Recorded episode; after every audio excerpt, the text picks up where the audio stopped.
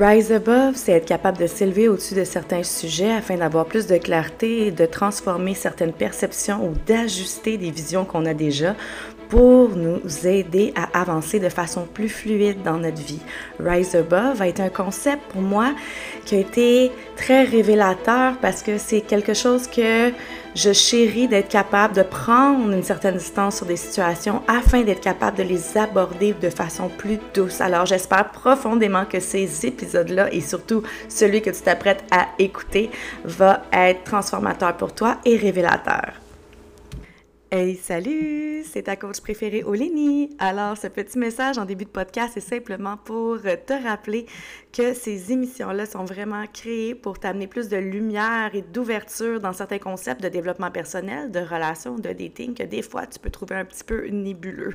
Alors, je ne suis pas une scientifique, je ne suis pas une psychologue, je ne suis pas une psychiatre, je ne suis pas une neuropsy, je suis une coach en programmation neurolinguistique, donc je vous amène des concepts qui vont être plus cognitifs, mind, body, soul, qui vont avec mes connaissances à moi au niveau relationnel et au niveau de la métacognition. Mon but reste toujours de t'aider à grandir, de t'aider à ouvrir ta conscience et à devenir une meilleure version de toi-même dans ta vie personnelle, dans ta vie relationnelle, dans ta vie de famille et même dans ton travail. Alors, je te partage mes vérités qui vont être teintées de faits selon mes connaissances et les études que j'ai faites. Sur ce, bonne écoute, love, rise above.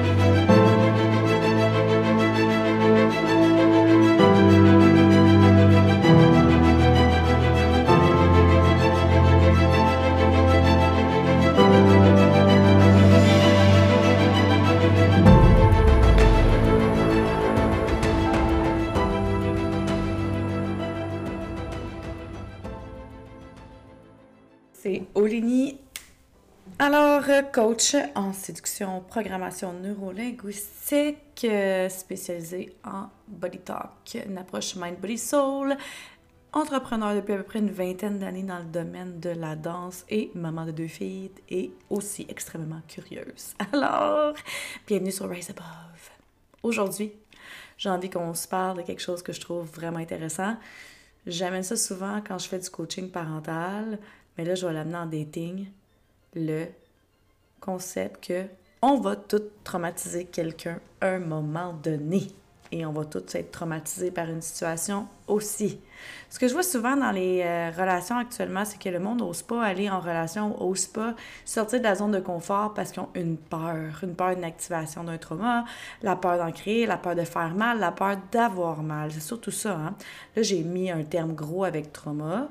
C'est un terme qui est fort, mais on l'utilise beaucoup ces temps-ci, mais on va dire qu'on va le changer aujourd'hui, puis on va appeler ça des peurs.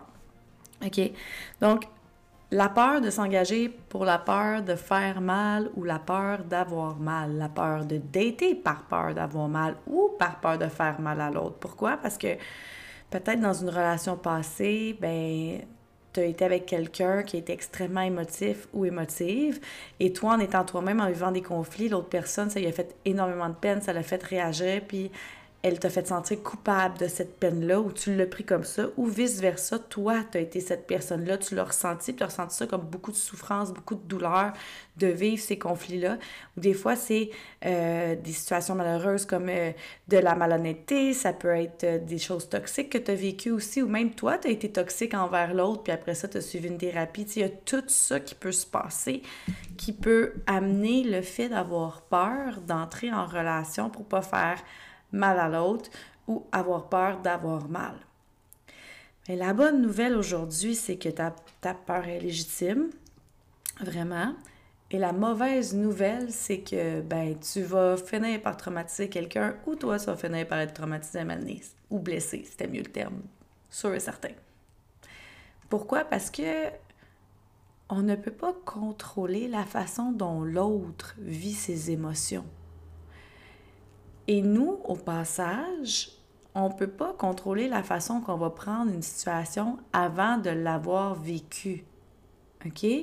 Exemple que tu étais dans une situation, dans une relation où est-ce que tu te sentais dans un espace extrêmement sécuritaire, tu avais confiance en la personne, vous aviez un avenir ensemble, c'était bâti, vous aviez un présent ensemble, vous aviez des projets, et là, ben, tu apprends que la personne te trompe depuis deux ou trois ans.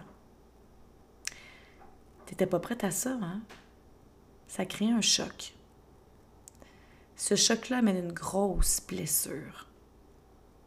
Donc après, tu abordes les relations différemment parce que là, tu sais que ça existe, que c'est possible que quelqu'un te fasse ça à toi, même si tu es dans un espace sécuritaire.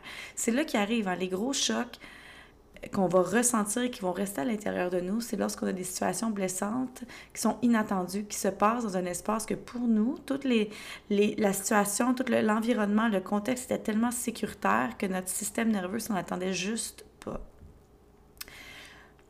C'est ça qui arrive. Donc, dans ce temps-là, il y en a beaucoup qui vont se juger, pourquoi j'ai pas vu ça avant, ta ta ta.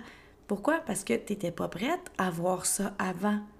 Tu ne savais pas que ça existait. Tu le savais de façon contextuelle, t'as entendu parler, mais toi, tu ne l'avais pas vécu dans tes veines, dans ton senti, dans ton expérience émotionnelle. Tu n'avais pas vécu ça dans ta vie. Au moment que tu le vis, ça crée une blessure. Là, tu sais maintenant que l'adultère, la tromperie existe et tu sais qu'est-ce que ça fait à l'intérieur de toi. Ensuite, c'est à toi de voir comment tu abordes tes relations. Là, tu sais, je parle de l'exemple de la tromperie, mais il y a plein d'autres exemples qui peuvent être là. Hein? Il y en a que ça peut être euh, le mensonge, comme quoi quelqu'un qui consomme vraiment beaucoup, mais tu le savais pas. Il y en a que ça peut être euh, deux personnes qui se sentent en sécurité, puis se disent, dit que, OK, nous, on bâtit un avenir ensemble. Euh, une, une, des deux est stérile, peut pas avoir d'enfants. Fait, OK, c'est correct, mais après 3, 4, 5 ans de relation, l'autre fait comme, je veux des enfants, finalement, boum, ça tombe comme un choc. il y a plein de situations de même. Mais là, je vais aller avec l'adultère, la tromperie, parce que c'est une situation qui est plus, malheureusement, commune et que beaucoup de personnes pourraient peut-être s'identifier à ça. Euh, alors, après ça, c'est à toi de voir comment tu abordes. Si tu abordes les autres relations avec la peur d'être blessé, la peur d'être trompé tout le temps, tu passes à côté de beaucoup de choses parce que tu installes la peur dans l'intention. Si tu décides que tu apprends et que tu développes une forme de vigilance, une douce vigilance, un côté observateur, et que tu apprends tes limites et que tu apprends à les nommer, hein? L'apprentissage d'une situation comme ça, c'est quand on rentre dans le dating après, on peut faire Hey, moi, euh, dans mes limites, ben, je suis quelqu'un qui, qui, est monogame. Euh, j'aime la transparence. Donc, j'aimerais ça le savoir si tu es intéressé à quelqu'un d'autre. Je suis capable de prendre ça. OK? Je suis capable de prendre le fait que tu me dis que tu vois deux, trois personnes en même temps, je vais pouvoir me positionner. J'aime mieux le savoir et que tu sois honnête pour que je puisse faire un choix, moi, dans la relation. Là, si l'autre personne n'est pas honnête avec toi, ça peut toujours arriver. Ça, c'est une des chances. OK? On s'entend? Euh, mon psy m'a dit une fois, dans n'importe quoi, tu as 50% des chances de réussite. 50% des chances d'échec, 100% des chances de vivre une expérience. Donc, on doit aborder le dating de cette façon-là, même lorsqu'on a eu une blessure. Si on décide qu'on y va, OK? Mais lorsqu'on décide qu'on replonge dans le dating life après une grosse blessure émotionnelle, il faut être assez conscient qu'on a ça en nous, qu'on la travaille. Je crois qu'il faut absolument la travailler parce que si on ne travaille pas ça et qu'on rentre directement dans une relation, on amène notre blessure dans la relation et la relation, on, la prend pour se sauver. On a l'impression que ça, on va avoir besoin de ça. C'est ça qui parle des bouées de sauvetage. Ben c'est ça, quand on se jump là-dedans, on est comme, OK, ça, ça va me sauver de la sensation de marde que j'ai à l'intérieur de moi. Mais tu fais juste amener ta blessure-là. Parce que la, relation, tu l'abordes d'une façon plus insécure. Puis il y a plein de signaux qui vont popper dans la relation. Mettons, euh, ça peut être un an plus tard, ben ton chum commence à jouer plus souvent au hockey. Tu vas être super anxieuse tous les soirs qu'il part jouer au hockey. Ou les soirs que justement, il y a du poker ou quoi que ce soit. Puis tu sais, votre relation est établie, fait que les deux, vous sortez plus de votre bord, mais toi, tu deviens full insécure quand il sort, tu sais pas pourquoi, mais c'est parce que tu as amené ta blessure de l'ancienne relation dans celle-ci. Donc, c'est important de travailler en apprentissage, par en guérison quand même. Et lorsque ça commence à guérir, c'est important de savoir nos limites autour de ça, parce qu'une blessure, c'est quand même une cicatrice. Fait que tu vas pas aller forcer la cicatrice, si tu as une cicatrice de trahison, tu ne vas pas aller dans une relation où la personne est nébuleuse, elle a un comportement évitant, elle a besoin de solitude, des fois elle va partir euh, 3-4 jours puis tu n'auras pas de nouvelles. Tu sais, ben, quand je dis solitude, c'est des gros moments seuls. Puis que toi, tu es quelqu'un qui a besoin d'être plus souvent rassuré, tu as besoin de quelqu'un qui est caring, qui est loving. Tu vas pas être dans une relation que quelqu'un est plus évitant. Tu vas te faire juste deux fois plus mal, ça va aussi ton anxiété. Donc, c'est ça que les apprentissages d'une blessure peuvent faire, qui font en sorte que tu peux aborder le dating life en n'ayant pas peur d'être blessé, mais sachant que c'est une possibilité, mais que tu sais que au moins tu mets tes limites autour de ça. Et l'autre peur, tu sais, tu m'en vas dans l'autre penchant, ceux qui ont déjà été toxiques, ceux qui se sont fait reprocher ça, ou ceux qui ont été dans une relation toxique, qui se sont fait reprocher d'avoir fait de la peine, puis qui sont émotifs, puis qui n'aiment pas ça voir l'autre avoir de la peine, vont souvent mettre énormément de limites, mais genre des limites d'engagement, dans le sens que eux, on les reconnaît parce qu'ils font comme Ouais, moi j'ai un passé de player, j'ai une réputation de player. Souvent, ils vont, ils vont dire ça. J'ai une réputation que tu peux tomber en amour avec moi vraiment facilement, puis là, je risque de te faire mal. Fait que je vais tout de suite te dire que je veux rien de sérieux parce que je veux pas te faire mal. Boom! c'est mes préférés. Ben, j'étais comme ça longtemps. Genre, euh, j'avais la croyance profonde que j'étais une mauvaise blonde. Parce qu'une personne dans ma vie avec qui j'ai été, qui me remettait beaucoup sur le dos, euh, euh, le fait d'avoir de la peine dans des situations, que, tu sais, euh, si c'était à cause de moi qui se sentait comme ça, puis, tu sais, moi, je suis quelqu'un de très sensible, je suis sûre que j'ai mon apport de responsabilité dans certains trucs, assurément. Je me lave pas de ça. Sauf que ce langage-là, pour moi, a activé beaucoup de culpabilité à l'intérieur. Mais ça, c'est moi, ma façon de le prendre. Lui, il a juste été un vecteur de transmission, mais c'est pas de sa faute à lui. c'est moi comment je le prends parce que je suis une sensible. Puis souvent, les personnes qui font je veux pas te faire de peine, je suis super charismatique, ça se peut que tu t'attaches, fait que je veux juste te dire tout de suite que je veux pas de sérieux, c'est des personnes extrêmement sensibles parce qu'ils sont pas capables de supporter qu'une autre personne ait de la peine à cause d'eux. OK? Donc, moi, j'ai été comme ça. J'ai été cette femme-là dans les premières années que j'ai daté. Puis j'ai encore des fois des petits sparkles de ça que je fais comme Ah, je suis pas sûre que je veux vraiment y aller parce que si j'y vais, il y a des chances que je te fasse de la peine au passage, puis que tu me trouves plus aussi merveilleuse, puis que là, après ça, que tous les mots de la terre soient sur mon dos, puis j'ai pas envie de subir ça une deuxième fois, tu comprends? Sauf que je la travaille, cette blessure-là. Je la travaille parce que je le sais que c'est une blessure à cause de ces situations-là. Euh, puis que je suis capable de reconnaître ma valeur maintenant, puis qu'est-ce que j'amène dans une relation. Hein? Puis je suis capable de voir que si l'autre personne a de la peine, ça ne m'appartient pas, même si j'ai tendance à me sentir impliquée. Mais ça va faire ça avec n'importe quoi, là. Quand je mets mes limites, moi, avec une de mes filles, puis qu'elle réagit mal, puis elle a de la peine, cinq minutes après, je vais la voir, puis je fais Tu sais, c'est parce que c'est une limite saine que j'ai mis, c'est important qu'on collabore ensemble. J'entends ta peine invalide. Mais moi, je suis crushed à l'intérieur aussi, là. mais genre, j'ai la misère à supporter sa peine. Sauf que je, travaille quand même dans une forme de discipline parce que c'est important.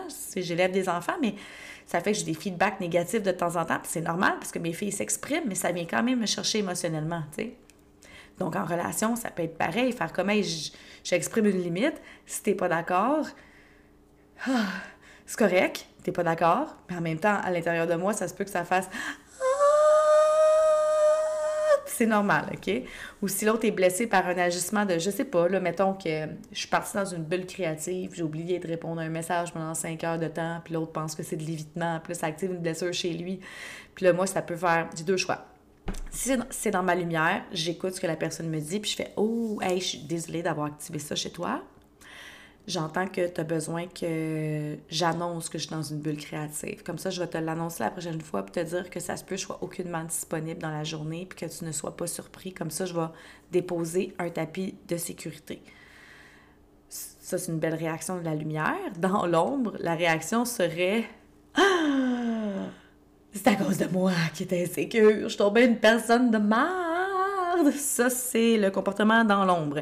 Mais il y en a qui vont penser que c'est le comportement dans la lumière pareil parce qu'ils vont dire Ah, tu, prends la responsabilité de tes actions. Hey, moi, tout de suite te dire une affaire. La responsabilité, c'est pas une action, là. Ton action, c'était de créer. Dans mon situation, mon action, c'était de créer, OK? Euh, L'autre, s'il est tombé dans une grosse bulle insécure parce que j'ai pas répondu dans 5 heures, là, je ne suis pas responsable de son insécurité. Pas, tout. Il est responsable de son insécurité. Mon action, c'est que j'ai pas répondu, sauf qu'il n'y avait pas d'urgence, personne n'était mort, je n'étais pas en train de tromper personne. OK, maintenant, je suis responsable de notre relation, mon, apport dans la relation et comment je peux amener plus de sécurité, sachant que mon conjoint ou ma conjointe porte l'insécurité, maintenant je le sais, OK? Mais quand quelqu'un fait comme Waouh, c'est beau, la culpabilité que l'autre sent, c'est parce que la personne sent qu'elle a eu tort. J'ai déjà vécu ça aussi, quelqu'un qui aimait vraiment ça. Euh, c'était spécial, ça fallait pas que j'aie raison. Euh, mais si j'avais raison ou je partageais quelque chose ou qu'on on discutait sur un sujet puis qu'on déblatérait, euh, c'est pas vrai, il fallait pas que j'aie raison, mais il fallait que je nomme quand j'avais pas raison. Mais j'arrivais même pas à savoir quand est-ce que j'avais pas raison. Puis souvent, quand j'avais pas raison, c'était justement au moment qu'il avait, dans sa perception, il avait vu ce que j'avais fait comme étant wrong.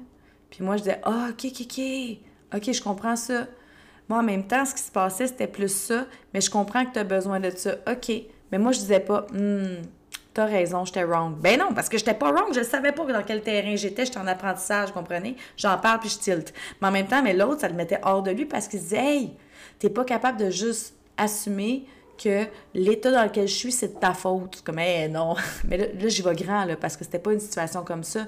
C'était pas dire que l'état dans lequel il était, c'était de ma faute. Mais c'était des sujets un peu comme ça. La thématique est la même. Donc, ça peut être perçu comme étant lumineux quand on se dit Ah, je suis tombée vraiment, je suis vraiment wrong d'avoir fait ça. C'est pas lumineux. C'est lumineux lorsque tu as vraiment fait une mauvaise action. Exemple.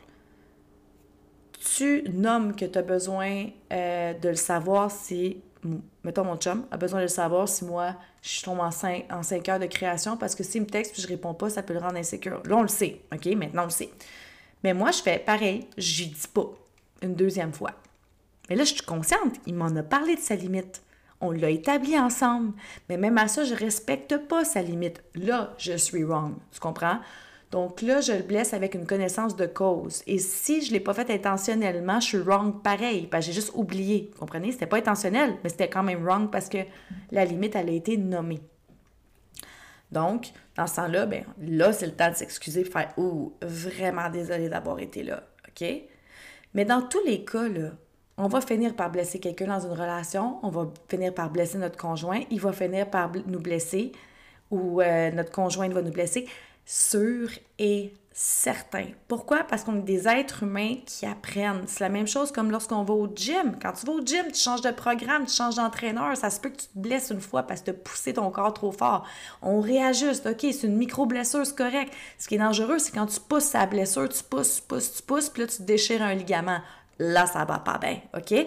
Donc, ça, tu vas en atteindre des limites, tu vas t'en faire des scratchs, mais les moments que tu déchires un ligament, c'est là qu'il y a un, gros choc qui s'installe, puis là, ça crée une grosse, grosse blessure, comme la tromperie que je parlais du début du podcast, tu comprends? Alors, faut pas avoir peur d'être raqué. C'est ça le dating, c'est ça les relations, on va raquer nos blessures, c'est correct, soyons raqués. Caroline, ça veut dire qu'on évolue.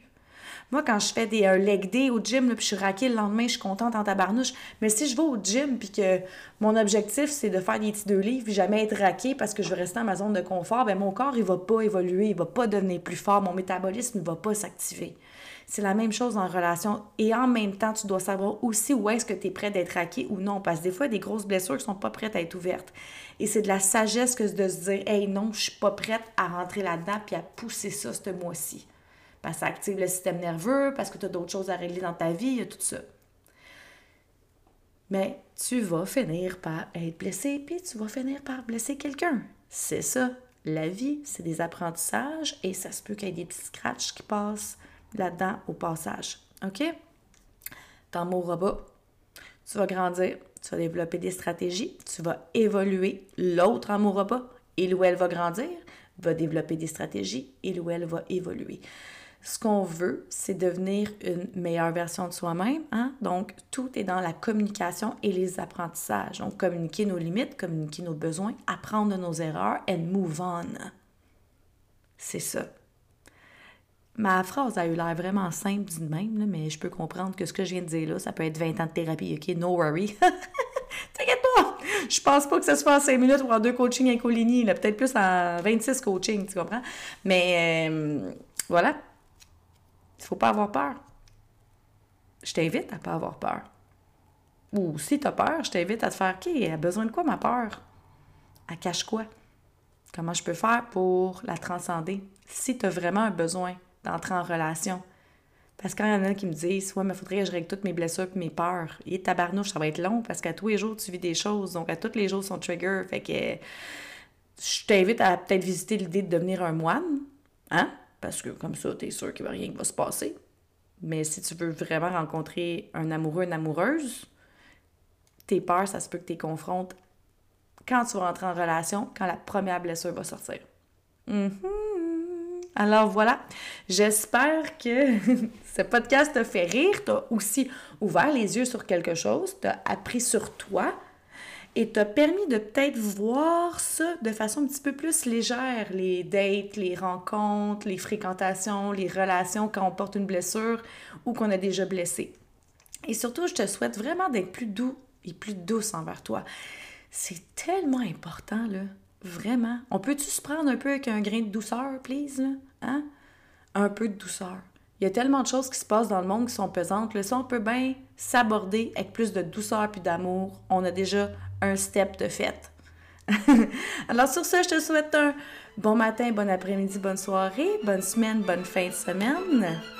Love, rise above.